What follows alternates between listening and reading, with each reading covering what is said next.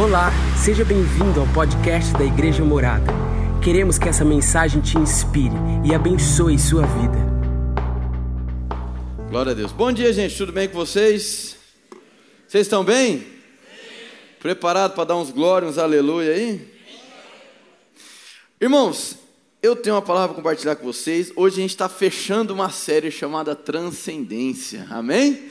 Onde a gente está colocando os nossos olhos, colocando toda a nossa ênfase na grandiosidade do nosso Deus.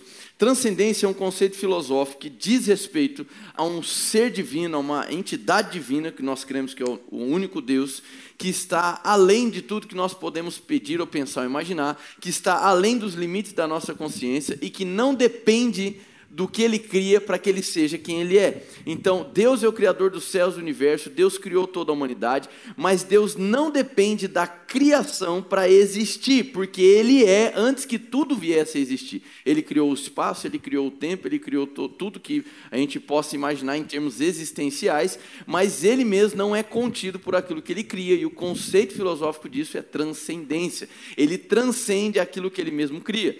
Falamos também no conceito chamado imanência, ou seja, o mesmo Deus que é transcendente, ele é imanente, não porque ele depende da criação, como eu disse, mas porque a criação depende de Deus para existir. Eu perguntei aqui, vou perguntar de novo: quem é que foi que deu o ar que você respira?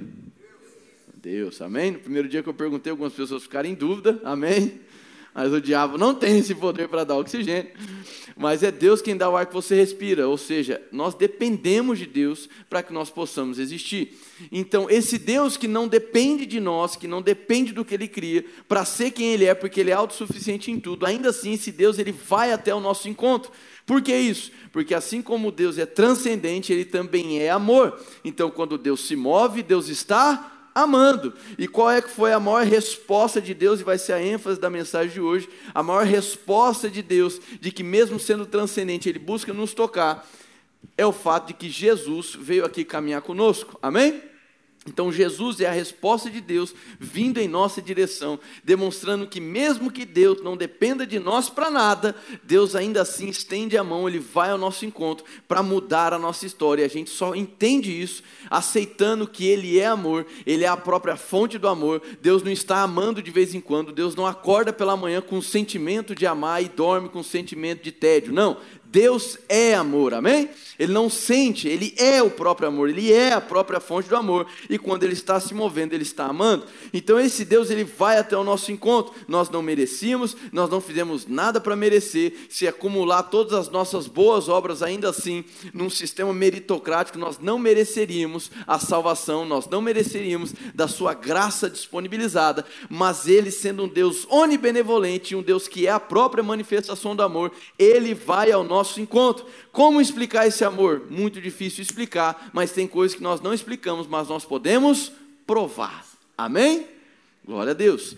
Nós temos batido muito numa tecla aqui como igreja sobre o entendimento de obediência. Tem muitas pessoas que tentam associar, preste atenção nisso, muitas pessoas tentam associar uma suposta mensagem da graça de Deus com um, como se fosse um convite ao pecado. E meu irmão, eu posso te dizer que a mensagem que mais se antagoniza ao pecado é a mensagem, ou como o próprio Paulo diz, o evangelho da graça de Jesus Cristo. Amém? Por que é que é a principal mensagem que se contrapõe ao pecado? Porque em Tito, capítulo 2, versículo 11, vai, versículo 11 e 12, vai dizer que a graça se fez salvadora a todos os homens, e ela, a graça, nos ensina a deixar as paixões mundanas e nos instrui a viver de maneira pia, sóbria e justa nessa terra. Amém? Então, o evangelho da graça nada mais é que o evangelho de Jesus. E não, não é um convite ao pecado, mas é um convite a você experimentar da presença carregada do amor dele. E o que acontece é que para nós a obediência na nova aliança hoje não é mais um instrumento de troca ou de barganha, mas porque nós fomos abençoados, porque nós somos amados, o reflexo do nosso relacionamento diante de um pai amoroso é obedecê-lo. Amém? Então nós não obedecemos para tentar retirar as coisas de Deus. Nós obedecemos porque ele nos amou primeiro. Então a nossa vida ela vai simplesmente, ela vai se fechando em uma opção, uma opção não, uma saída, que é pelo prazer da palavra, pelo prazer da presença, nós vamos eliminando outras saídas que não seja adorá-lo e ter um relacionamento contínuo com um pai amoroso. Amém?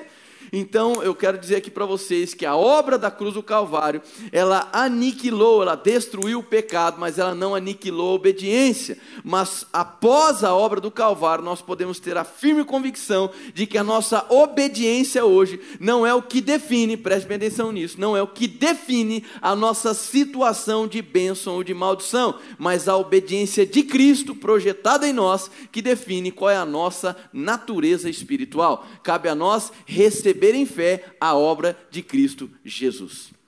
Glória a Deus. Então, porque ele sofreu, porque ele morreu no meu lugar, porque ele é, foi ressurreto, porque ele foi vivificado e hoje ele está assentado à destra de Deus, porque ele levou sobre si todos os pecados, porque ele levou toda a condenação, toda a acusação, porque ele se fez maldito na cruz do Calvário, Gálatas 3,13, porque ele fez toda essa obra é, completa, porque ele foi o perfeito substituto, porque ele se identificou com a humanidade. Hoje nós temos livre acesso à presença de Deus. O escritor de Hebreus vai dizer assim: porque hoje tendo agora ousadia para adentrar no santo dos santos. Este é o nosso lugar, meu irmão. Amém?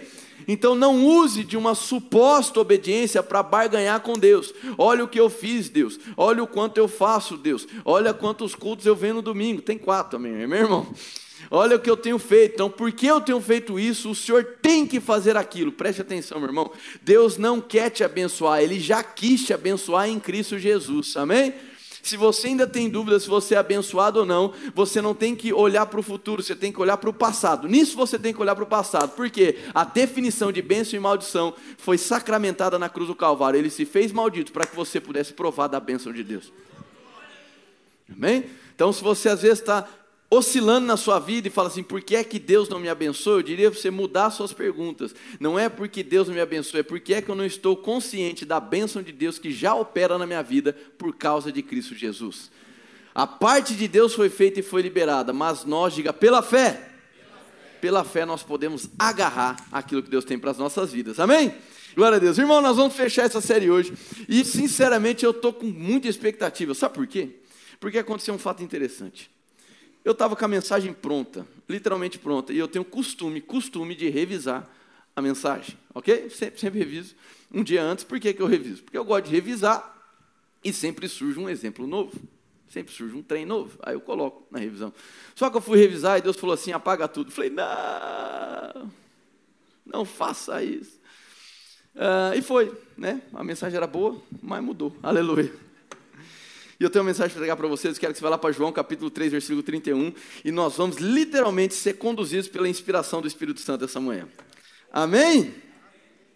Então, eu tenho uma noção de como vai começar, mas eu não tenho uma noção de como vai terminar. E eu estou muito confortável em relação a isso. João capítulo 3, versículo 31 diz assim: João 3, 31. Aquele que vem do alto está acima de todos, aquele que é da terra pertence à terra e fala com quem é da terra. Aquele que vem do céu está acima de todos. Ele testifica o que tem visto e ouvido, mas ninguém aceita o seu testemunho. Aquele que o aceita confirma que Deus é verdadeiro. Pois aquele que Deus enviou fala as palavras de Deus, porque ele dá o Espírito sem limitações ou sem medidas. O Pai ama o Filho e entregou tudo em suas mãos. Quem crê no Filho tem a vida eterna. Já quem rejeita o Filho não verá a vida, mas a ira de Deus permanece sobre. Presta atenção então. Quem rejeita o Filho não verá a vida mas a ira de Deus permanece sobre. Muito bem, vou ler de novo. Já quem rejeita o filho, vamos lá novamente. Quem crê no filho tem a vida. Já quem rejeita o filho não verá a vida, mas a ira de Deus permanece sobre. Muito bem, então ele está dizendo que quem crê tem a vida eterna, mas quem não crê, ele está debaixo de uma rejeição e a ira permanece sobre. Porque aqueles que creem nele já têm a vida eterna, então a ira não permanece mais sobre então por que você tem medo de uma suposta ira de Deus? Amém? Está aí? Vivo todo mundo? Glória a Deus. As pessoas misturam, se acostumaram a ter uma ideia de Deus errada. Elas se acostumaram a ter uma ideia de Deus onde elas não têm temor e reverência, elas têm medo de Deus. As pessoas se acostumaram com uma ideia de que ah, se as coisas não funcionam pelo amor, elas vão funcionar pela muito bem. Só que essa frase é um tanto capciosa, irmão. Sabe por quê? Porque eu disse para você que na primeira parte da série nós falamos que Deus é o quê? se Deus é amor e você está dizendo que isso não é pelo amor, é pela dor, isso você está querendo dizer que a dor é, é capaz de se sobrepor ao amor, sendo que o amor é o próprio Deus. E não, a dor não supera Deus. Deus é maior do que a dor, Deus é maior do que o pecado, Deus é maior que o fracasso, Deus é maior que a tragédia, Deus é amor e nada supera o amor. Você está aqui? Então, não, o fato de você tomar decisões erradas na sua vida não quer dizer que Deus te empurra, Ele está lá. Agora você vai é, é, é, se lascar inteirinho, porque você decidiu contrário a mim e eu quero fazer você sofrer, porque pela dor você vai aprender. A gente criou essa ideia um pouco equivocada, a gente que eu digo de maneira global a igreja, de que Deus está o tempo todo buscando fazer você sofrer para que você possa compreender o que Ele quer te falar. E deixa eu te dizer uma coisa: é, é Deus não é o seu problema, porque se ele fosse o seu problema, quem seria a sua solução? Amém? Então Deus ele não é esse ser que está colocando coisas boas e problemas na sua vida e situações para você padecer e doenças para você sofrer, porque daí então você vai reconhecer que Ele é Deus. Meu irmão, se doença fosse vontade de Deus, ir no médico seria pecado. Deus te coloca uma doença, aí você vai no médico, você está indo contra a vontade de Deus? Não faz sentido. Então a gente se acostumou com essa ideia de que Deus é aquele que desceu do alto, né? Por meio de Jesus, e ele veio aqui fazer o quê? Agora ele veio manifestar uma obra de salvação, mas mesmo sendo salvação, ele vai ficar colocando situações ruins na sua vida, ele vai ficar lançando maldição, doença, miséria, acabando com você, para que você aprenda a reconhecer que ele é Deus. E meu irmão, a gente criou essa ideia. Agora vamos lá, mesmo Deus não jogando problema na sua vida, mesmo Deus não colocando doença, maldição, miséria na sua vida, em circunstâncias como essa, ele não desiste de você, ele caminha contigo no processo. Quem aqui me entendeu? O fato de Deus te ensinar coisas num lei de enfermidade não quer dizer que Deus quis te colocar lá. Quem é que me entendeu, irmão? Amém? As pessoas criam essa ideia folclórica a respeito de Deus, equivocada a respeito de Deus, e todas as vezes que nós atribuímos a Deus uma obra que não é dele, nós estamos desfazendo a obra de Cristo. Por quê? Hebreus capítulo 1, versículo 3 vai dizer que Jesus, apenas Jesus, é a imagem exata de Deus. Amém? Então deixa eu dizer uma coisa: Jesus é a perfeita teologia, Jesus é a perfeita mensagem. Você não discerne as coisas que, sem que você coloque a lente de Jesus para que você possa compreender. Tudo que você achar sobre Deus e não encontrar em Jesus, você deve questionar. Um amém. Obrigado. Aleluia. A gente se acostumou a uma ideia de Deus que é incongruente com a própria figura de Cristo. Mas deixa eu dizer uma coisa, irmão: Moisés foi um grande homem de Deus. Amém? Abraão foi um grande homem de Deus, Elias, grande homem de Deus, Eliseu, toda a turma aí, mas o único que foi a imagem exata de Deus, que veio revelar a face de Deus, Jesus Cristo, foi o que desceu do céu e veio aqui na terra. Por isso que quem crê nele, crê em Deus. Quem não crê, já está condenado, mas quem crê, ganha a vida eterna. Amém? Então não é pelo testemunho de Moisés, não é pelo testemunho de, de Elias, esse púlpito não é o púlpito de Moisés, mas é o púlpito de Cristo. Então a nossa mensagem aponta para Ele. Todos os profetas apontaram para Ele. Ele é, é, é, é, o personagem principal de toda essa história. Ele, ele é literalmente o centro de todas as atenções. A lei e os profetas apontaram para Ele. Ele é a plenitude dos tempos. Ele é o amado, desejado de todas as nações, meu irmão. Ele é o centro da nossa história. Ele é o centro da humanidade. Por Ele as coisas foram criadas. Então não dá para colocar qualquer outra pessoa, ainda que com bom testemunho à frente de Jesus, somente Ele é a imagem exata de Deus. Então, se você acha alguma coisa sobre Deus, mas não encontra Jesus, questione o que você acha. Não questione Jesus, questione o que você acha. Você está aí? Amém? Vamos lá, Jesus andou por aí, curando a muitos ou não? Ensinando a muitos ou não? Trazendo luz aonde havia trevas?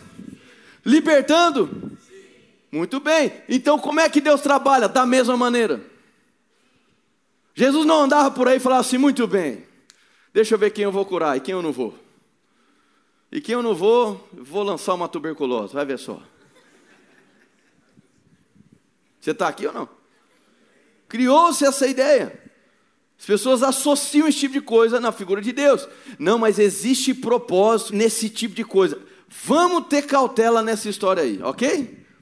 O fato de você estar em um processo na sua vida, não importa qual ele seja, ok? Pode ser de doença, de acusação, de condenação, qualquer coisa.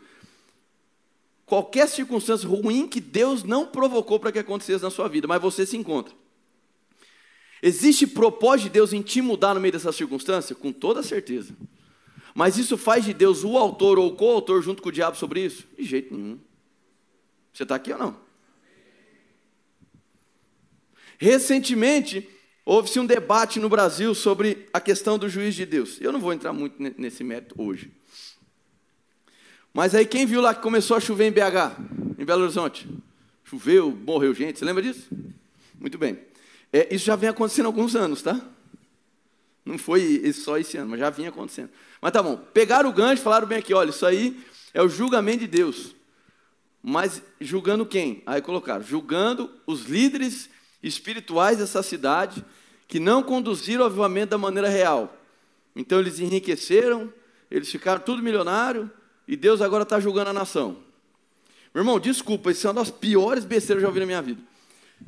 Deus se irrita com um líder religioso que não cumpriu o chamado de Deus. Aí Deus vai lá e mata o pobre. Porque quem morreu não tem nada a ver com o líder religioso que tem dinheiro que nada, que morreu foi pobre. Então Deus se irrita com o líder e mata o pobre, que não tem nada a ver com isso. Ah, isso é beiro ridículo, irmão, desculpa. Então, assim, o juiz de Deus é real? Diga sim. A justiça de Deus é real? Sim. Mas, mas não é assim, amém? Tem nada, com, tem nada a ver com isso. Então, começaram a pegar alguns ganchos. Ah, o coronavírus no mundo é um juiz de Deus oriental. Puxa vida, irmão. Sério? Então, criou-se essas ideias para que toda tragédia seja atribuída a Deus. Como se Deus estivesse alertando. É mais ou menos bem assim: olha, Deus está. Ó, eu vou falar.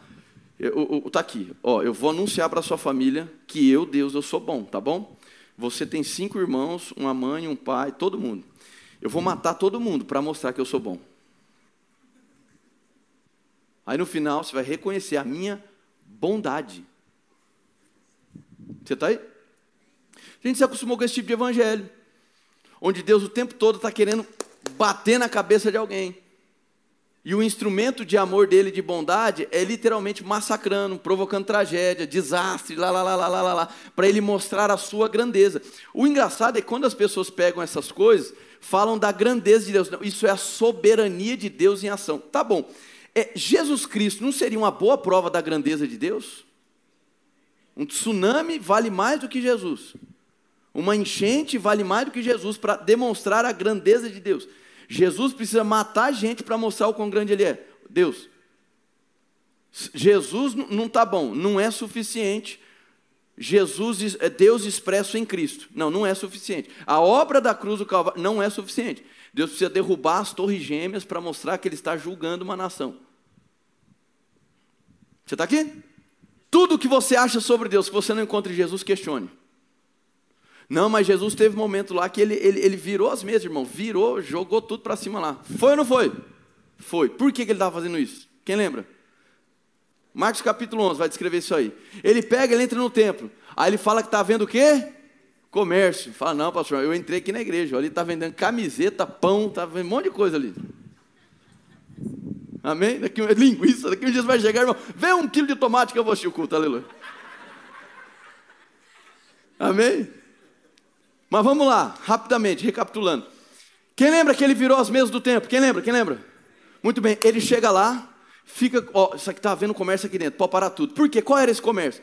Os templos onde se oferecia o sacrifício na época, sacrifício de animais, eles tinham algumas modalidades de pecado pelo qual você oferecia sacrifício.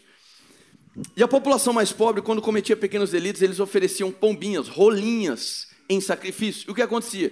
Eles chegavam lá no templo, ó, tá aqui, ó. E essa rolinha, essa pombinha, ela tinha que ser sem mancha, sem maco. Só que chegava lá, o líder do templo, o sacerdote, falava assim: não, essa daí tá, essa tá impura. Mas nós temos uma aqui para vender para você.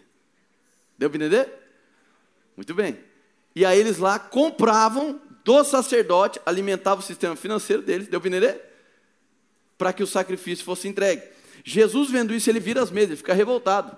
Por quê? Porque os religiosos da época estavam condicionando a sensação de justificação daquelas pessoas, dos mais pobres, baseado no quê? Naquilo que eles ofereciam com as próprias mãos. Qual é o nome disso? Justiça própria.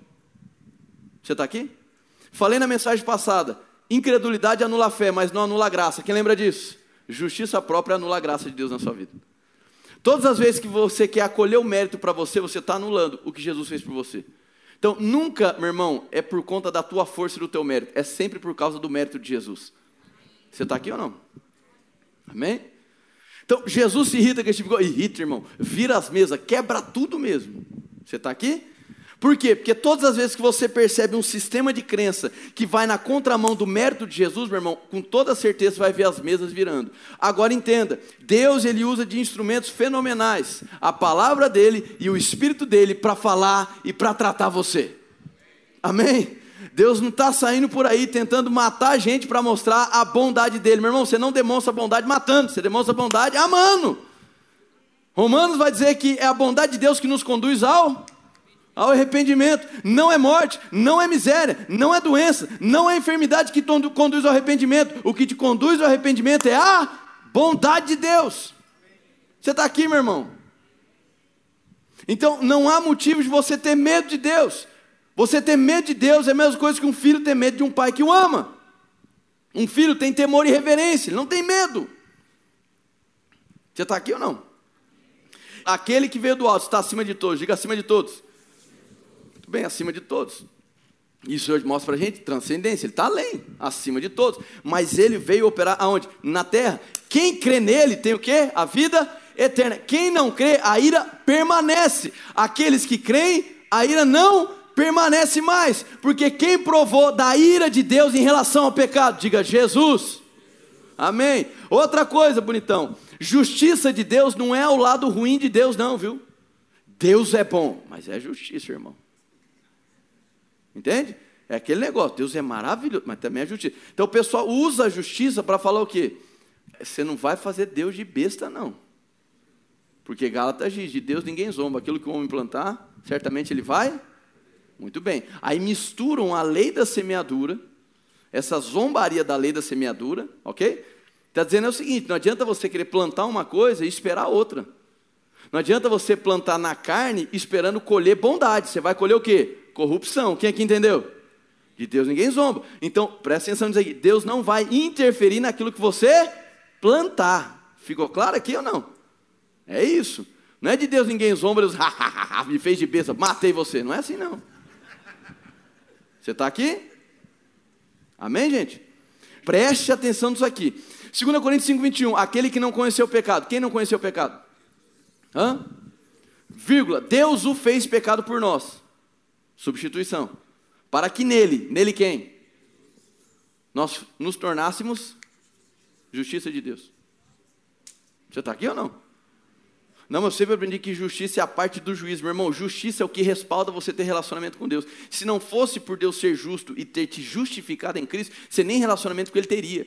Mas porque Deus é justo, você está aqui hoje. Porque Deus é justo, Hoje você pode ser salvo, porque Deus é justo. Hoje você pode carregar a presença dele, e ele ainda te fez a justiça dele aqui na terra. Sabe o que significa ser justiça de Deus? Significa a habilidade de se apresentar diante de Deus sem culpa, sem mácula, como se o pecado nunca tivesse existido. Essa é a sua posição hoje. Hoje você pode se apresentar diante de Deus como se o pecado nunca tivesse existido. Deu para entender ou não? Quem aqui já nasceu de novo? Quem é que sabe quando você nasce de novo? Você tem um coração transformado, o Espírito de Deus é enviado para dentro do teu coração. Quem sabe disso? Você poderia dizer, eu carrego a presença de Deus? Você pode dizer isso? Muito bem, então bonitão, deixa eu dizer uma coisa: se você carrega a presença de Deus, você pode até ser um vaso de barro, mas você tem tesouro dentro de você. Então, não, você não é mais um lixo, você não é mais um nada e você não é mais um pecador. Você hoje é um filho de Deus, filho amado do Pai. Ah, mas porventura eu peco. Eu sei disso. Eu disse na, na pregação passada. O fato de eu jogar bola de vez em quando não quer dizer que eu sou Neymar, amém? O fato de você pecar por acidente não quer dizer que você é um pecador. Embora a sua carne tenha tendenciosidade ao pecado, no teu espírito está a vida de Deus. E a tua identidade é encontrada nele. Você hoje carrega a presença de Deus e você hoje é justo, justificado e foi feito a justiça de Deus aqui na terra. Então nunca coloque Deus é bom e Deus é justiça como se fosse algo ruim. Deus é bom e graças a Deus ele também é justiça. Porque Ele é justo e Ele é justiça. Sabe o que, que Ele fez? Ele saciou tudo que era necessário no que diz respeito à sua própria ira em Jesus Cristo. Deus é bom, irmão? Deus é justo? Deus é amor? Então tá bom. A humanidade estava com o pecado sobre ela, estava ou não estava? Você concorda comigo que um julgamento deveria existir? Tinha ou não? Deus sendo legislador, o justo juiz, ele não tinha que julgar? Tinha. Muito bem. Então Deus, Deus ele havia de julgar aqueles que estavam portando o pecado. Só quantos sabem aqui que Jesus foi o perfeito substituto? Aleluia. Ele foi o perfeito substituto. E aí a Bíblia vai dizer que ele se faz maldição em nosso local, nosso lugar. Que ele leva sobre si todos os nossos pecados. Está comigo aqui? Ele se faz pecado no meu lugar. Deus não é justo? Ele não é juiz? Então ele vai julgar. Ele julga a humanidade, mas agora ela tem um substituto. Qual é o nome desse substituto? Jesus. Mas Deus também é bom, não é? Então, ele celebra o julgamento, ou seja, ele define o julgamento. A condenação é estabelecida. Jesus morre no nosso lugar. Deus meu, Deus meu, porque me desamparaste. Salmos capítulo 22, versículo 1. Aí o que acontece? Deus é justo, mas Deus é bom e Deus é amor. Então Deus não deixou de ser justo porque ele fez um julgamento. E ele efetivou o julgamento. Só que ele é bom, ele é amor, ele não se esqueceu de nós, ele colocou um substituto no seu lugar. Então hoje você pode dizer: Ele me justificou, Ele me sarou, Ele me salvou. Não porque eu merecia, mas porque Jesus se colocou no meu lugar. Você nunca vai merecer. Mas Jesus assume o seu local. Ele se torna o seu perfeito substituto. Você está aqui? Isso faz de Deus juiz, justo, bom e amoroso. Então hoje a ira de Deus não permanece mais sobre você. E era para você ficar feliz que eu tive informação, né? Mas hoje você, hoje, sobre a sua vida, repousa a bondade de Deus e as mãos dele te conduzem. Agora, eu dizer uma coisa: plantou na carne o que você colhe é corrupção. Ainda que a sombra do onipotente te guarde, ainda que a mão dele esteja sobre a sua vida, se você planta na carne, o que é que você colhe?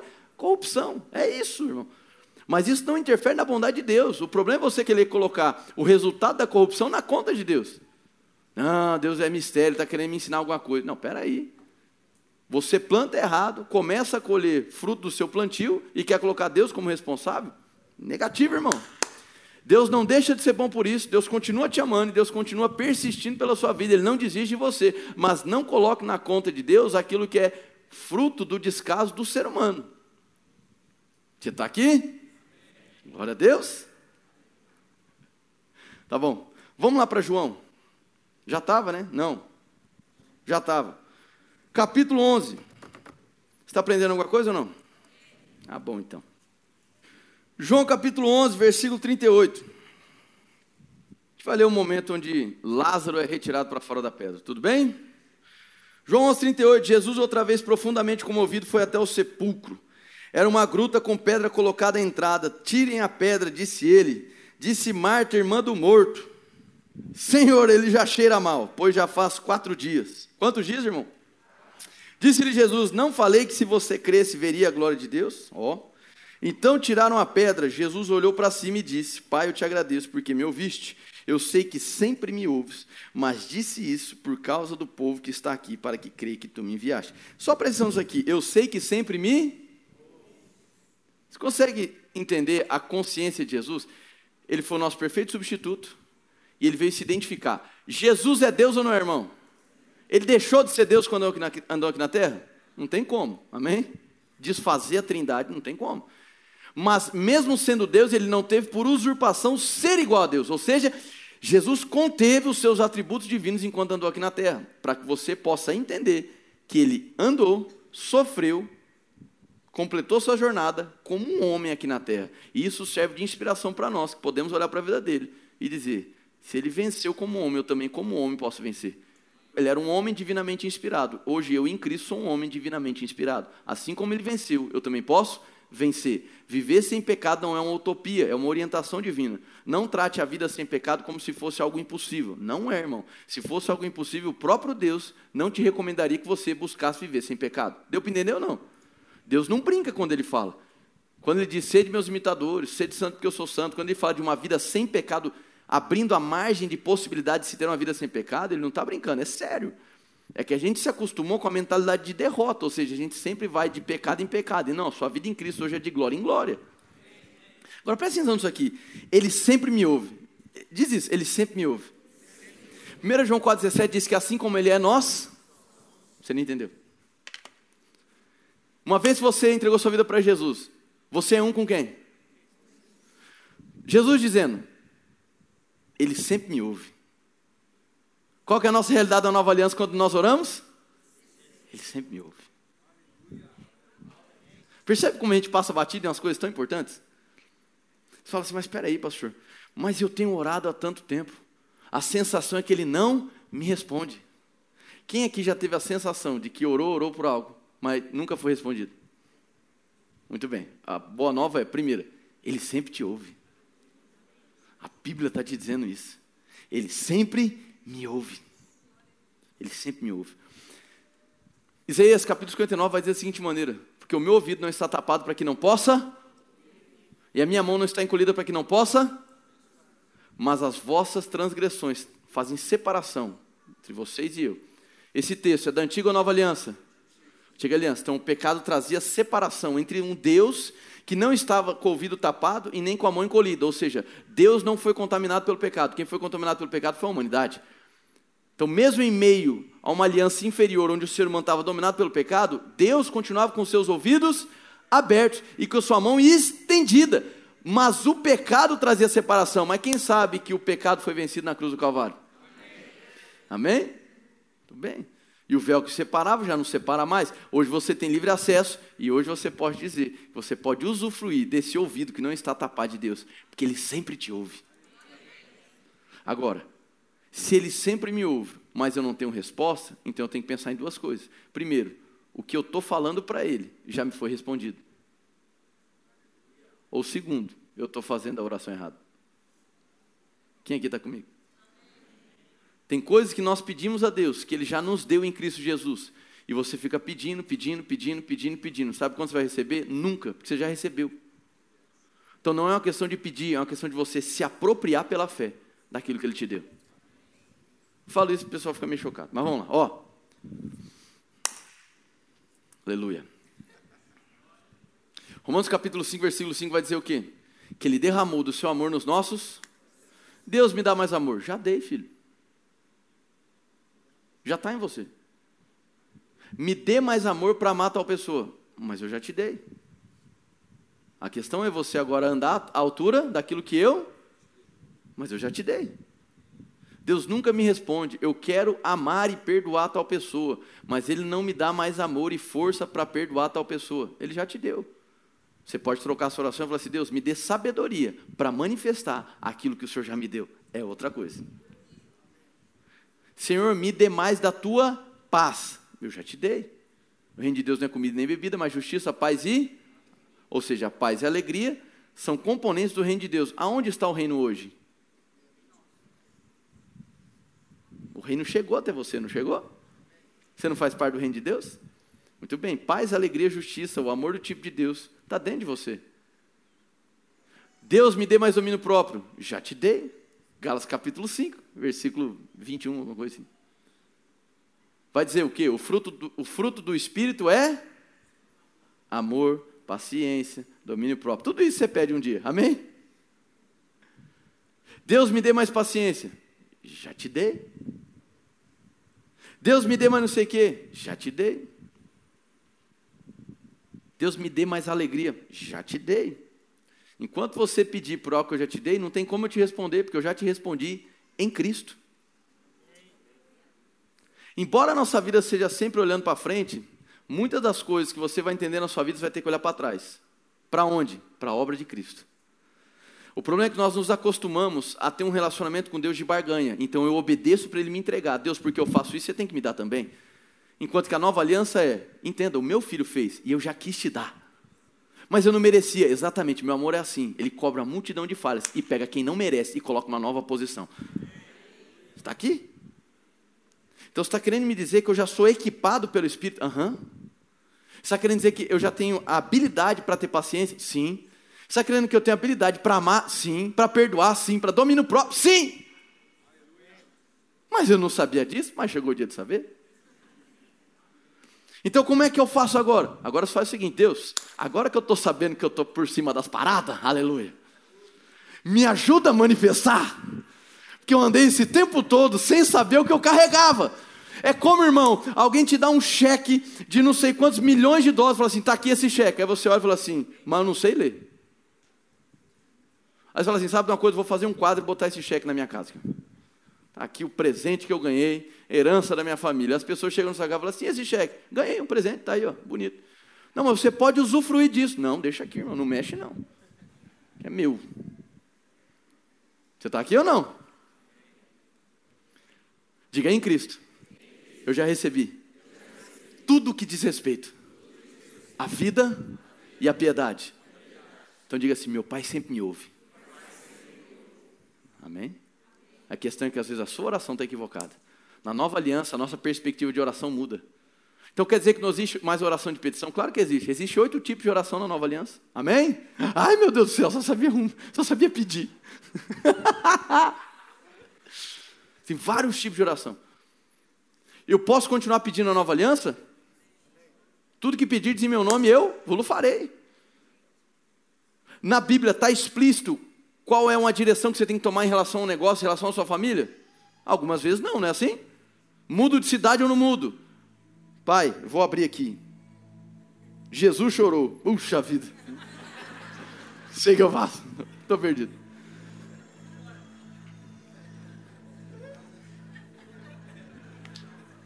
Amém?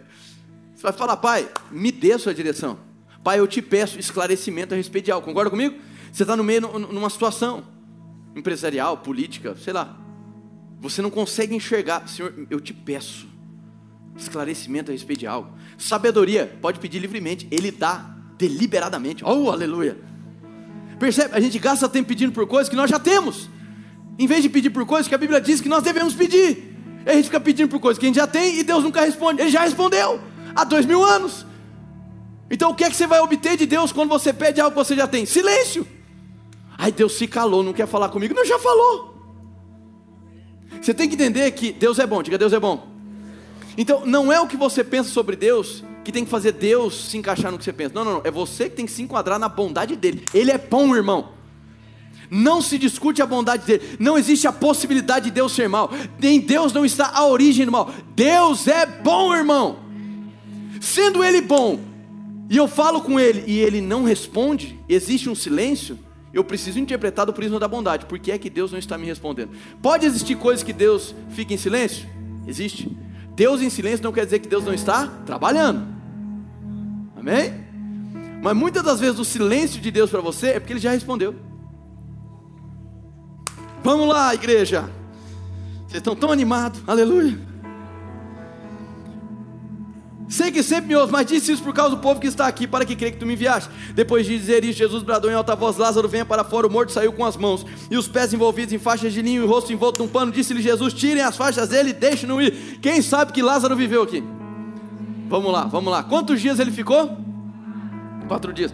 Quem sabe que para Deus um dia é como mil? Muito bem? Um dia para Deus é como mil. Então ele ficou quantos dias? Quatro dias. Quanto tempo a gente tem historicamente de Adão até Jesus?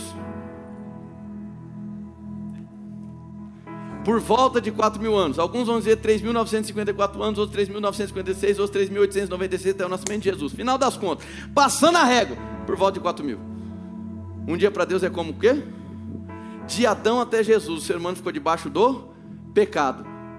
Estabelecimento da lei mosaica. O ser humano agora tem um espelho. A lei não veio para salvar e justificar. Qual era o principal elemento que apontava para a lei em toda a história bíblica? Pedra. E o que é que estava separando Lázaro? Uma pedra. Há quantos dias ele estava? Um dia para Deus é como mil. Lázaro estava personificando a história da humanidade.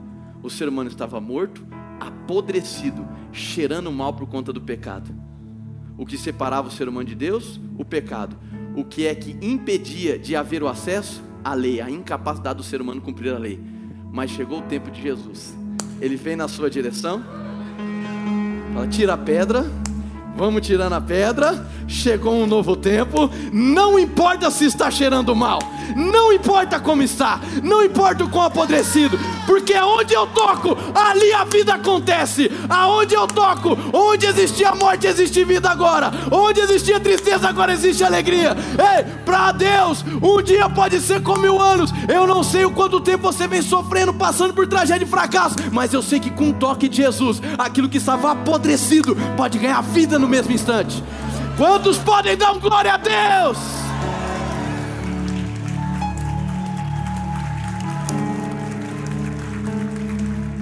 Ele sempre te ouve, irmão.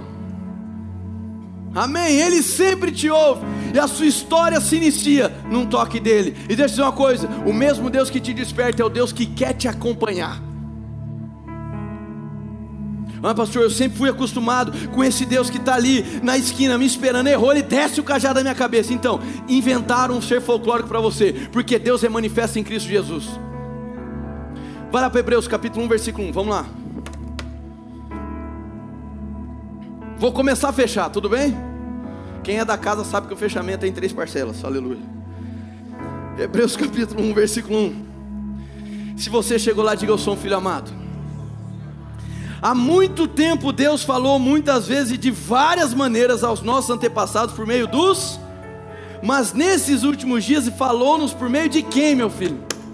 Olha para cá, pelo amor de Deus. Olha o que o escritor de Hebreus, que não se sabe se é Paulo, se é Apolo, se é os dois, sei lá quem é, mas enfim, o autor de Hebreus, que não é definido, escreveu. Ele tem falado por muito tempo, de diversas maneiras, aos pais pelos profetas. Só por isso aqui a gente deve entender uma coisa. Gênesis capítulo 3, que é o capítulo da queda do ser humano, você percebe ali no Morada Leve, nós vamos destacar tudo que acontece no capítulo 3, amém? Cenas dos próximos capítulos. Gênesis capítulo 3 vai falar de tudo que entra na humanidade por conta do pecado. Então, Deus não criou o ser humano para morrer fisicamente, e o ser humano hoje morre fisicamente, é uma consequência da morte espiritual, ok? Deus não criou o ser humano para padecer fisicamente, mas por conta do pecado, o ser humano padece fisicamente. Deus não criou o homem e mulher para ter desarmonia conjugal, mas por conta da entrada do pecado existe a possibilidade de desarmonia conjugal. Deus não criou o homem para ser maldito e para viver numa terra amaldiçoada, mas por conta do pecado o ser humano anda debaixo de maldição até que ele encontre Jesus, a maldição é quebrada, ele está debaixo da bênção, amém? Deus não criou a terra para produzir espinhos. Deus não criou os animais do campo, presta atenção, para serem feras selvagens, mas por conta da entrada do pecado no mundo, até mesmo a natureza foi deturpada pelo pecado. E qual para mim é a principal sequela, principal sequela da entrada do pecado à humanidade? O desconhecimento do caráter de Deus. Como agora existe um abismo entre a humanidade e Deus, que é o pecado, o ser humano já não consegue mais discernir quem é Deus. Vou te dar um exemplo. Quem aqui já ouviu quando criança ou já falou isso para seu filho? Não faz isso porque Deus. O irmão até chora, escorra a lágrima assim, ó. Escorre assim. Então você percebe que na nossa cultura a gente sempre incutiu nas crianças mais ou menos isso. Não faz isso porque Deus castiga. Não faz isso porque Deus castiga. Quem vai castigar é o pai, mas ele quer colocar peixe em quem? Em Deus. Não estou dizendo que não tem que colocar de castigo. Quem, quem me entendeu? Mas não joga na cor de Deus, irmão. Assume seu compromisso aí. Não faz isso porque Deus castiga. Não faz isso porque Deus castiga. A criança nasce cresce com o pensamento do quê? Eu não sei se ele é bom, não, mas que ele quer castigar o que eu sei muito bem. Sem perceber, a gente modela a mentalidade de crianças e adolescentes com esse pensamento. Aí chega na fase adulta, aí os, os crentão bonitão evangélico, geração incrédula, não quer saber de Deus. Não quer saber, porque desde criança o menino entende que Deus é o quê? Quer pegar ele?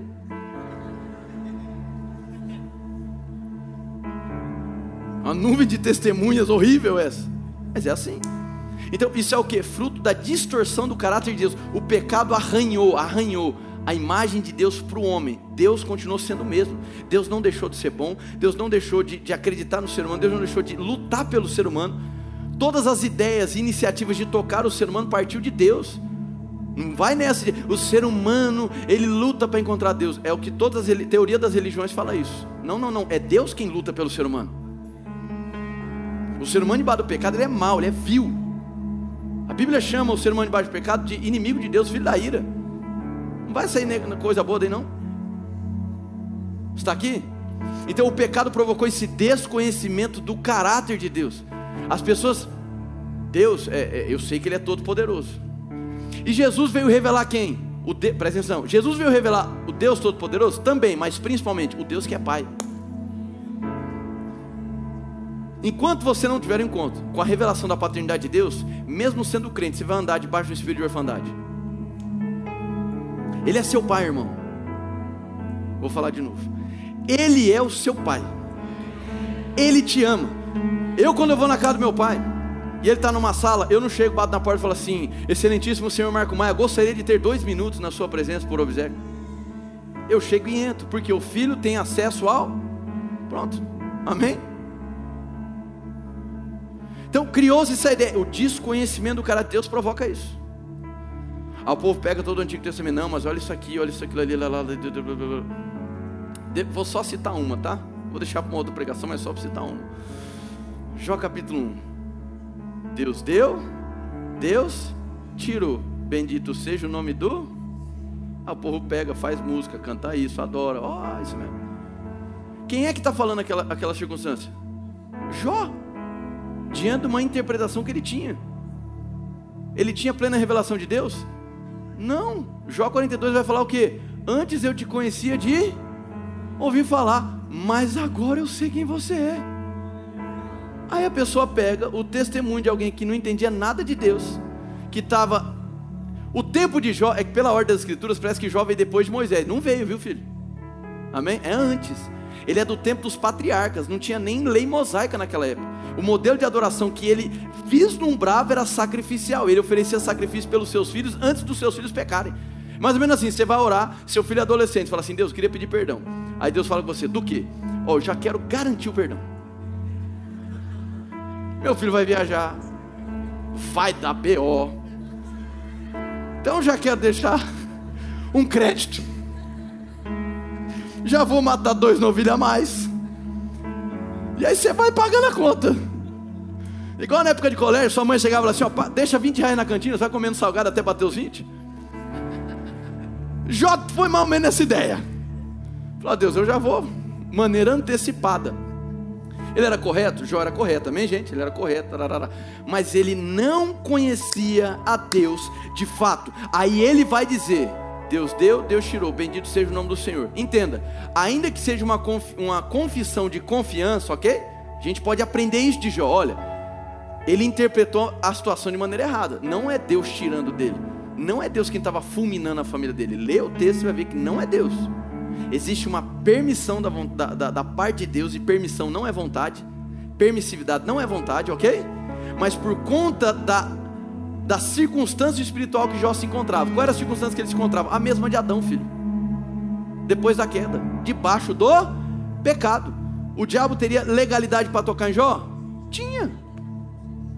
A interpretação de Jó é: Deus deu, Deus tirou, bendito seja o nome do Senhor. Você pode aprender com a confiança. Puxa, ele entendeu tudo errado, mas continua confiando. Mas você não pode pegar isso e adequar a sua vida. Deus deu, Deus tirou. Você está aqui ou não? Eu estou percebendo que um monte de gente está sendo meio choque isso. Então, não, não, irmão, amém? Não. Ah, pastor, mas eu ouvi uma vez que Deus às vezes tira algumas coisas das nossas vidas para que Ele nos entregue o melhor. Concordo totalmente. Às vezes você está num relacionamento que é uma bucha, irmão, acabando com você, te desfigurando emocionalmente. Você já deveria ter tirado. Aí Deus vai lá e te ajuda a tirar esse traste da sua vida. Amém?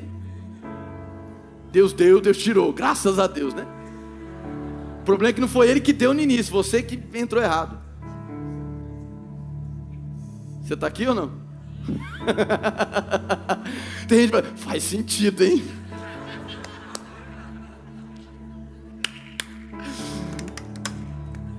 Ai, ai, ai. Jó vai falar, você não precisa falar não. Jó 42, versículo 5. Ele vai falar assim: Meus ouvidos te ouviram, mas agora os meus olhos te viram. E Jó não, presta atenção, Jó não é do tempo pós-Jesus, irmão. Então, e aí depois, em Jó 42, vai, vai perceber o que? Que Deus começa a advertir os três amigos. Porque os três amigos, irmão, instruiu tudo errado. Quem lembra disso? Tudo errado, irmão. Porque eles estavam tentando associar ao que aconteceu as obras de Jó. Só que tendo Jó a vida reta, correta, digna, não teria como ter essa associação. E isso colocaria Jó num ciclo de condenação e culpa. Você está aqui ou não? Jó 42 é a chave para você entender Jó. Eu li Jó capítulo 1. Leu todo? Se você não fechar com o capítulo 42 para entender o que está acontecendo, não vai entender nada. Por quê? Porque Jó só entendeu em Jó 42. Ele entendeu no final. Você quer entender no começo? Ele só, entendeu, ele só entendeu no final. Ah, agora eu entendi. Não entendia nada, mas agora eu entendi. Ele vai falar que os planos pertencem a ele, que os planos de Deus não podem ser frustrados. Existe uma mudança de perspectiva em relação a Jó. Por quê? Porque ele teve um encontro com Deus. Ponto final. Você está aqui? Amém? Tá bom. Fechar o texto. Mas nesses últimos dias falou por meio do Filho, a quem constituiu herdeiro de todas as coisas por meio de quem fez o universo. O Filho é o resplendor da glória de Deus, a expressão exata do seu ser, sustentando todas as coisas por sua palavra poderosa, depois de ter realizado a purificação dos pecados. Ele se assentou à direita da majestade nas alturas. Olha só, olha só como esse texto é poderoso. Fala que quem nos falou não foram mais os profetas, mas o próprio Filho. Ou seja, quem tem mais intimidade com Deus foi quem nos falou nesse tempo. Ok? Fala que Jesus é a exata imagem de Deus e fala que ele se assentou. Cutuca a pessoa que está assim, ela diga assim: ele está sentado. Sabe o que significa? Vamos fechar com isso aqui, amém? É o terceiro fechamento agora é. Quem lembra que Deus cria todas as coisas? Ele cria o homem e ele descansa de toda a obra que ele fez é o descanso da sua obra consumada. Então, quando Deus cria todas as coisas em Gênesis, Ele pega em si e a vida do homem começa a partir do descanso de Deus. A tua vida em Cristo começa quando você entende que Ele se assentou. Por isso que você pode dizer que hoje você pode descansar em Cristo. O descanso dele é a sua vitória. Porque o descanso dele significa eu estou consciente de que ele está assentado em um local de autoridade e que ele destruiu principados e potestades e que ele venceu o pecado e eu crendo nele, eu tenho uma nova vida em Cristo Jesus. Fica de pé no seu lugar.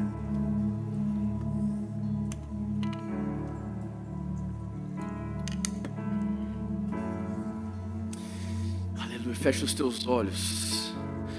Tem um texto em Daniel capítulo 3, versículo 25 no 27. Só de olhos fechados me escuta que vai falar de três homens que foram lançados na fornalha: Sadraque, Mesaque e Abdinego.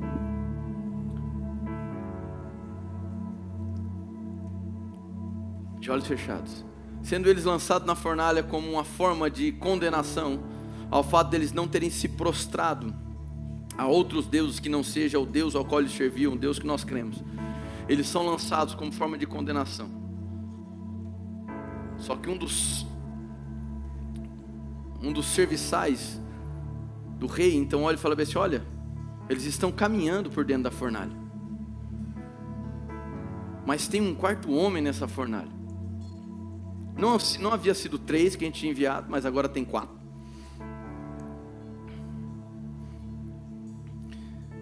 E tirando eles da fornalha,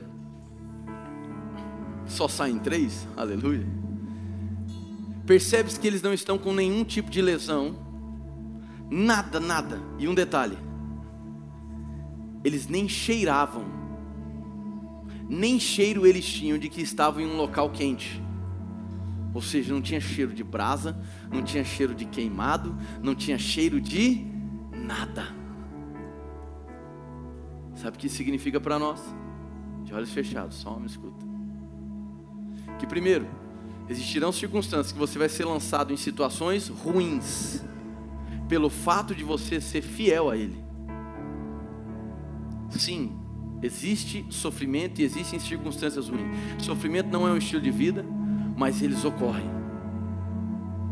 Ocorrendo o sofrimento, o que é que você precisa ter a certeza? Existe o quarto homem na fornalha. Ou seja, Deus não te priva do processo, mas Ele passa o processo junto com você. E último, com o processo encerrado, O fato dele ter caminhado contigo faz com que você entre numa nova estação, sem ter o cheiro do que ficou para trás.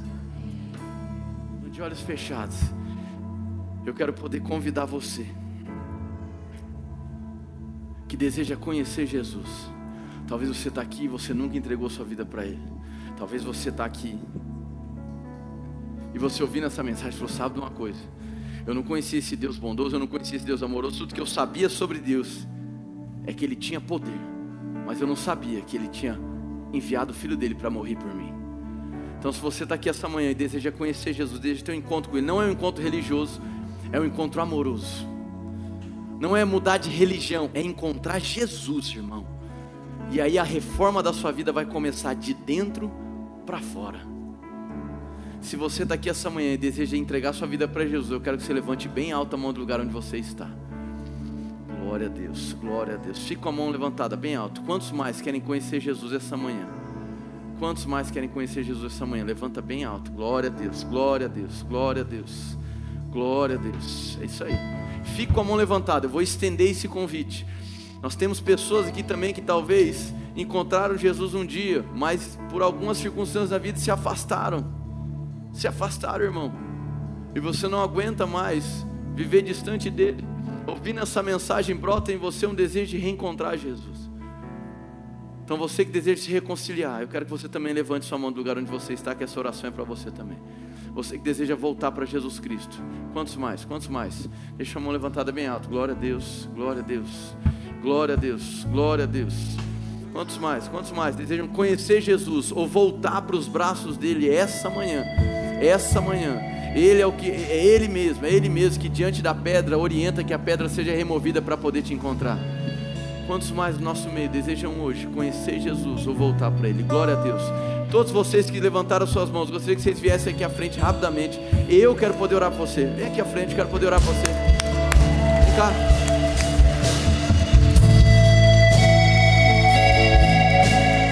Fica aqui, nós vamos orar por você. Fica aqui.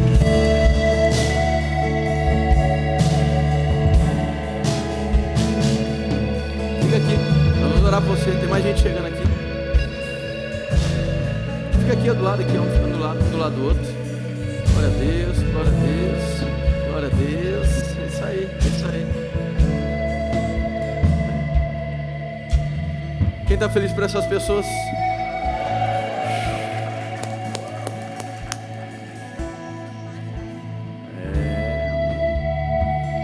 Orar por você. Muito bem. Todos vocês de olhos fechados, estendendo suas mãos para cá. Eu quero que você ore por eles nesse momento. E todos vocês que vieram aqui à frente. Quero que de olhos fechados vocês repitam comigo. Diga: Deus, eu abro o meu coração para que a tua presença venha habitar em mim. Diga muito obrigado por não desistir de mim. Diga muito obrigado por ser esse quarto homem na fornalha da minha vida. Diga muito obrigado por estender a mão e me tirar do pecado. Diga, eu creio de todo meu coração que Jesus morreu no meu lugar para me salvar. E eu quero declarar publicamente que Jesus é o meu Senhor e meu único Salvador. Diga, Deus, muito obrigado, porque eu entrei como uma criatura, mas eu saio daqui hoje como teu filho amado, em nome de Jesus. Sejam bem-vindos à família de Deus. Tem uma galera que vai abraçar vocês aí.